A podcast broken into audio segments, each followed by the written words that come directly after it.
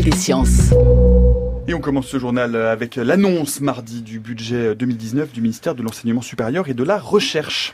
Alors c'était l'une des promesses de campagne d'Emmanuel Macron, sanctuariser le budget de la recherche. Pour 2019, c'est un budget à la hausse par rapport à l'an dernier.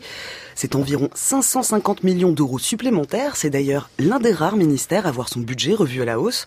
On ne connaît pas encore les répartitions dans le détail, mais dans les grandes lignes, le gouvernement a expliqué que 376 millions iront à la recherche, l'autre part ira à l'enseignement supérieur, environ 50 millions d'euros iront au laboratoire et 30 millions iront à l'ANR, l'Agence nationale de la recherche. Alors pour se donner un ordre de grandeur, 30 millions c'est à peu près le budget actuel du fonctionnement de l'ANR, il est donc doublé. David Larousserie est journaliste scientifique au journal Le Monde. Pour lui, toute augmentation est bonne à prendre, oui, mais... Ces augmentations, euh, évidemment, euh, sont par définition positive, mais beaucoup de rapports ont rappelé que les efforts euh, que devrait faire une nation comme la France pour maintenir son effort, voire pour l'augmenter, voire pour se comparer à, des pays voisins, cet effort devrait être beaucoup plus considérable. Et si l'on voit par exemple par rapport à l'Allemagne, les dépenses de recherche et développement public et privé euh, confondus, euh, sont euh, vraiment très différentes. L'Allemagne dépense plus de 90 milliards d'euros par an, alors que la, France est à 50 milliards. La France a décidé de continuer dans les discours à dire que c'était prioritaire, mais ça ne se matérialise pas réellement. Quoi. Et en fait, même de la gauche à la droite, tout le monde a constaté que oui, on était bien en dessous de ce qu'il faudrait pour réaliser les, objectifs ou même ne serait-ce qu'assurer un rythme normal à la, à la recherche.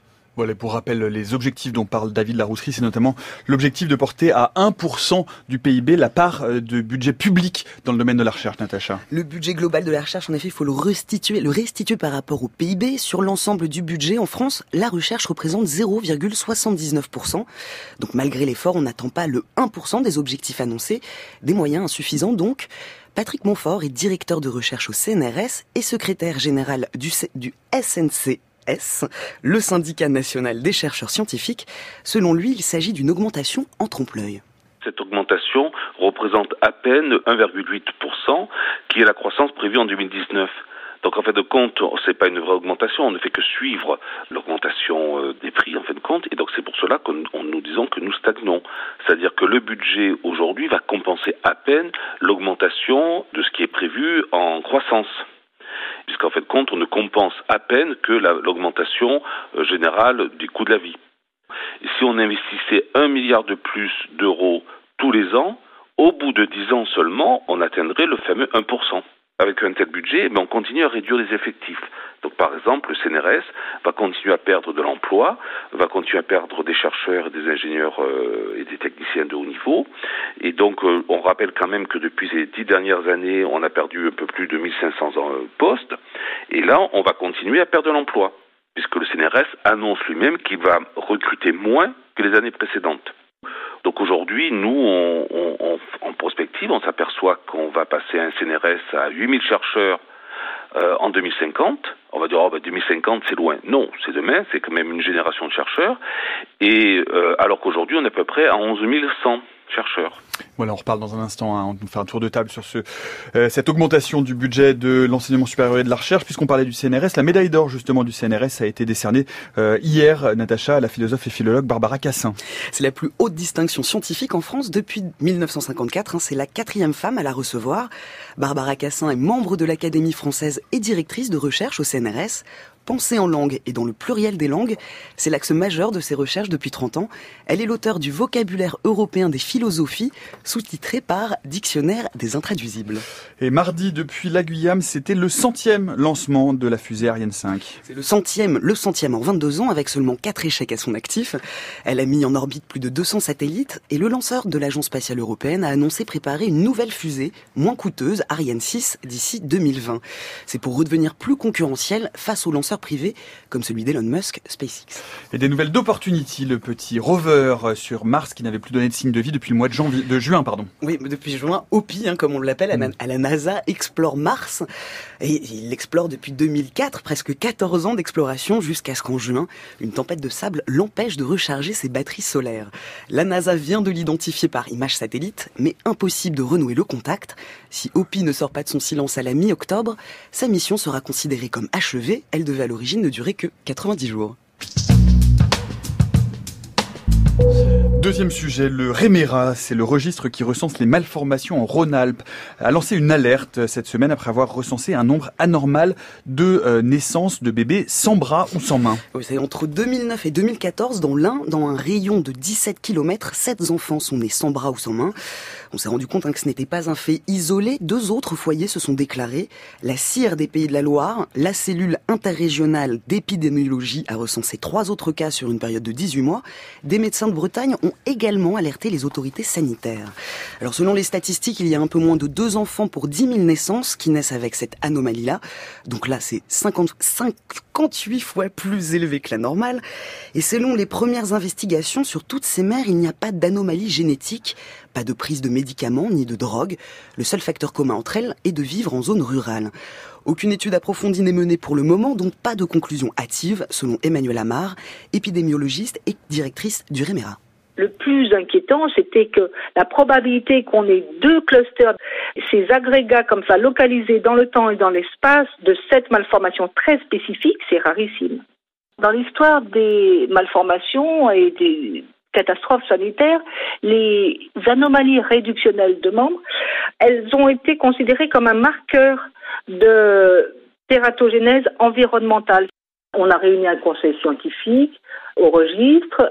Dans ce conseil scientifique, on avait des embryologistes, des euh, généticiens, obstétriciens, échographistes, vétérinaires, parce qu'on a aussi dans notre euh, cluster agrégat euh, des naissances de veaux qui étaient qui étaient nés donc sans côte et sans queue ce qui est assez surprenant, dont on pouvait penser que le mécanisme sous-jacent à ces anomalies pouvait être le même que celui qui avait généré ces agénésies de membres. Ensuite, on va passer à la question de la plausibilité biologique. Qu'est-ce qu'il peut y avoir dans l'environnement qui pourrait le faire? Une fois qu'on a posé les hypothèses, il faut après mettre en place une étude. Et ça, c'est la limite de l'épidémiologie, c'est-à-dire que euh, euh, association ne veut pas dire causalité. Voilà, et on attend évidemment plus d'études pour comprendre les origines de ces naissances anormales. En bref, euh, cette semaine, des paraplégiques ont réussi à remarcher grâce à un implant dans la colonne vertébrale. Mais c'est un énorme progrès que l'on doit à deux équipes américaines, l'équipe de la Mayo Clinic dans le Minnesota et celle de l'université de Louisville dans le Kentucky. Donc le miracle tient grâce à cet implant hein, qui, qui stimule grâce au moyen de 16 électrodes la moelle épinière. La moelle épinière des patients était endommagée au milieu du dos, endommagée mais pas sectionnée le système nerveux a pu reprendre le contrôle des jambes. Sur un an, ils ont parcouru une centaine de mètres avec pour seul appui leurs bras et un, déambulateur. Ça, c'est une première mondiale. Les scientifiques reconnaissent que le mécanisme précis qui a rendu cela possible reste inconnu. Alors, les résultats sont limités, mais ils sont très encourageants. Des fonctions qu'on pensait définitivement perdues pourraient être remises en marche grâce aux technologies nouvelles. Et puis, un lien entre la pollution de l'air et la maladie d'Alzheimer. C'est ce que montre une étude anglaise réalisée sur 130 000 londoniens. Leurs expositions annuelles aux particules fines et au dioxyde de carbone ont été mesurées pendant 8 ans. Et alors, sur ces participants, un tiers de ceux qui vivaient sous un seuil élevé de pollution atmosphérique a développé la maladie d'Alzheimer. Alors, les nanoparticules entrent dans le cerveau par le bulbe olfactif et détruisent les, les cellules nerveuses, ce qui pourrait expliquer pourquoi la perte d'odorat est l'un des premiers symptômes de la maladie. Cette étude de l'université de Saint-Georges prouve donc que les nanoparticules peuvent aussi déclencher des dégénérescences mentales. Euh, en un mot de la biodiversité, mais une bonne nouvelle, d'habitude on annonce la disparition d'espèces, là ça va dans le sens inverse, Natacha. c'est une bonne nouvelle, le Népal a doublé sa population de tigres sauvages. Le pays en a recensé 235. En 2009, il n'était que 121. Depuis quelques années, le Népal mène une, politique de défense des espèces en voie d'extinction. Le pays a notamment augmenté ses zones d'espace protégés et durci les sanctions contre le braconnage. On compte sur la planète environ 3000 tigres du Bengale à l'état sauvage, donc 235, ce n'est pas rien. Les efforts pour la conservation animale, ça marche. Et comme chaque semaine, on termine par notre rubrique de sciences improbables. Et aujourd'hui, on met des poulpes sous ecstasy. Alors c'est une expérience menée par deux neuroscientifiques américains pour une étude sur l'évolution du comportement social. L'animal est réputé pour être frustre, solitaire et agressif, l'ecstasy ou MDMA provoque, elle, une euphorie, une exacerbation de la sensualité, selon l'Institut national de prévention et d'éducation pour la santé. Elle stimule la production de dopamine et de sérotonine, les neurotransmetteurs du plaisir et du bonheur. Alors après en avoir absorbé par les branchies, les céphalopodes se sont montrés très affectueux.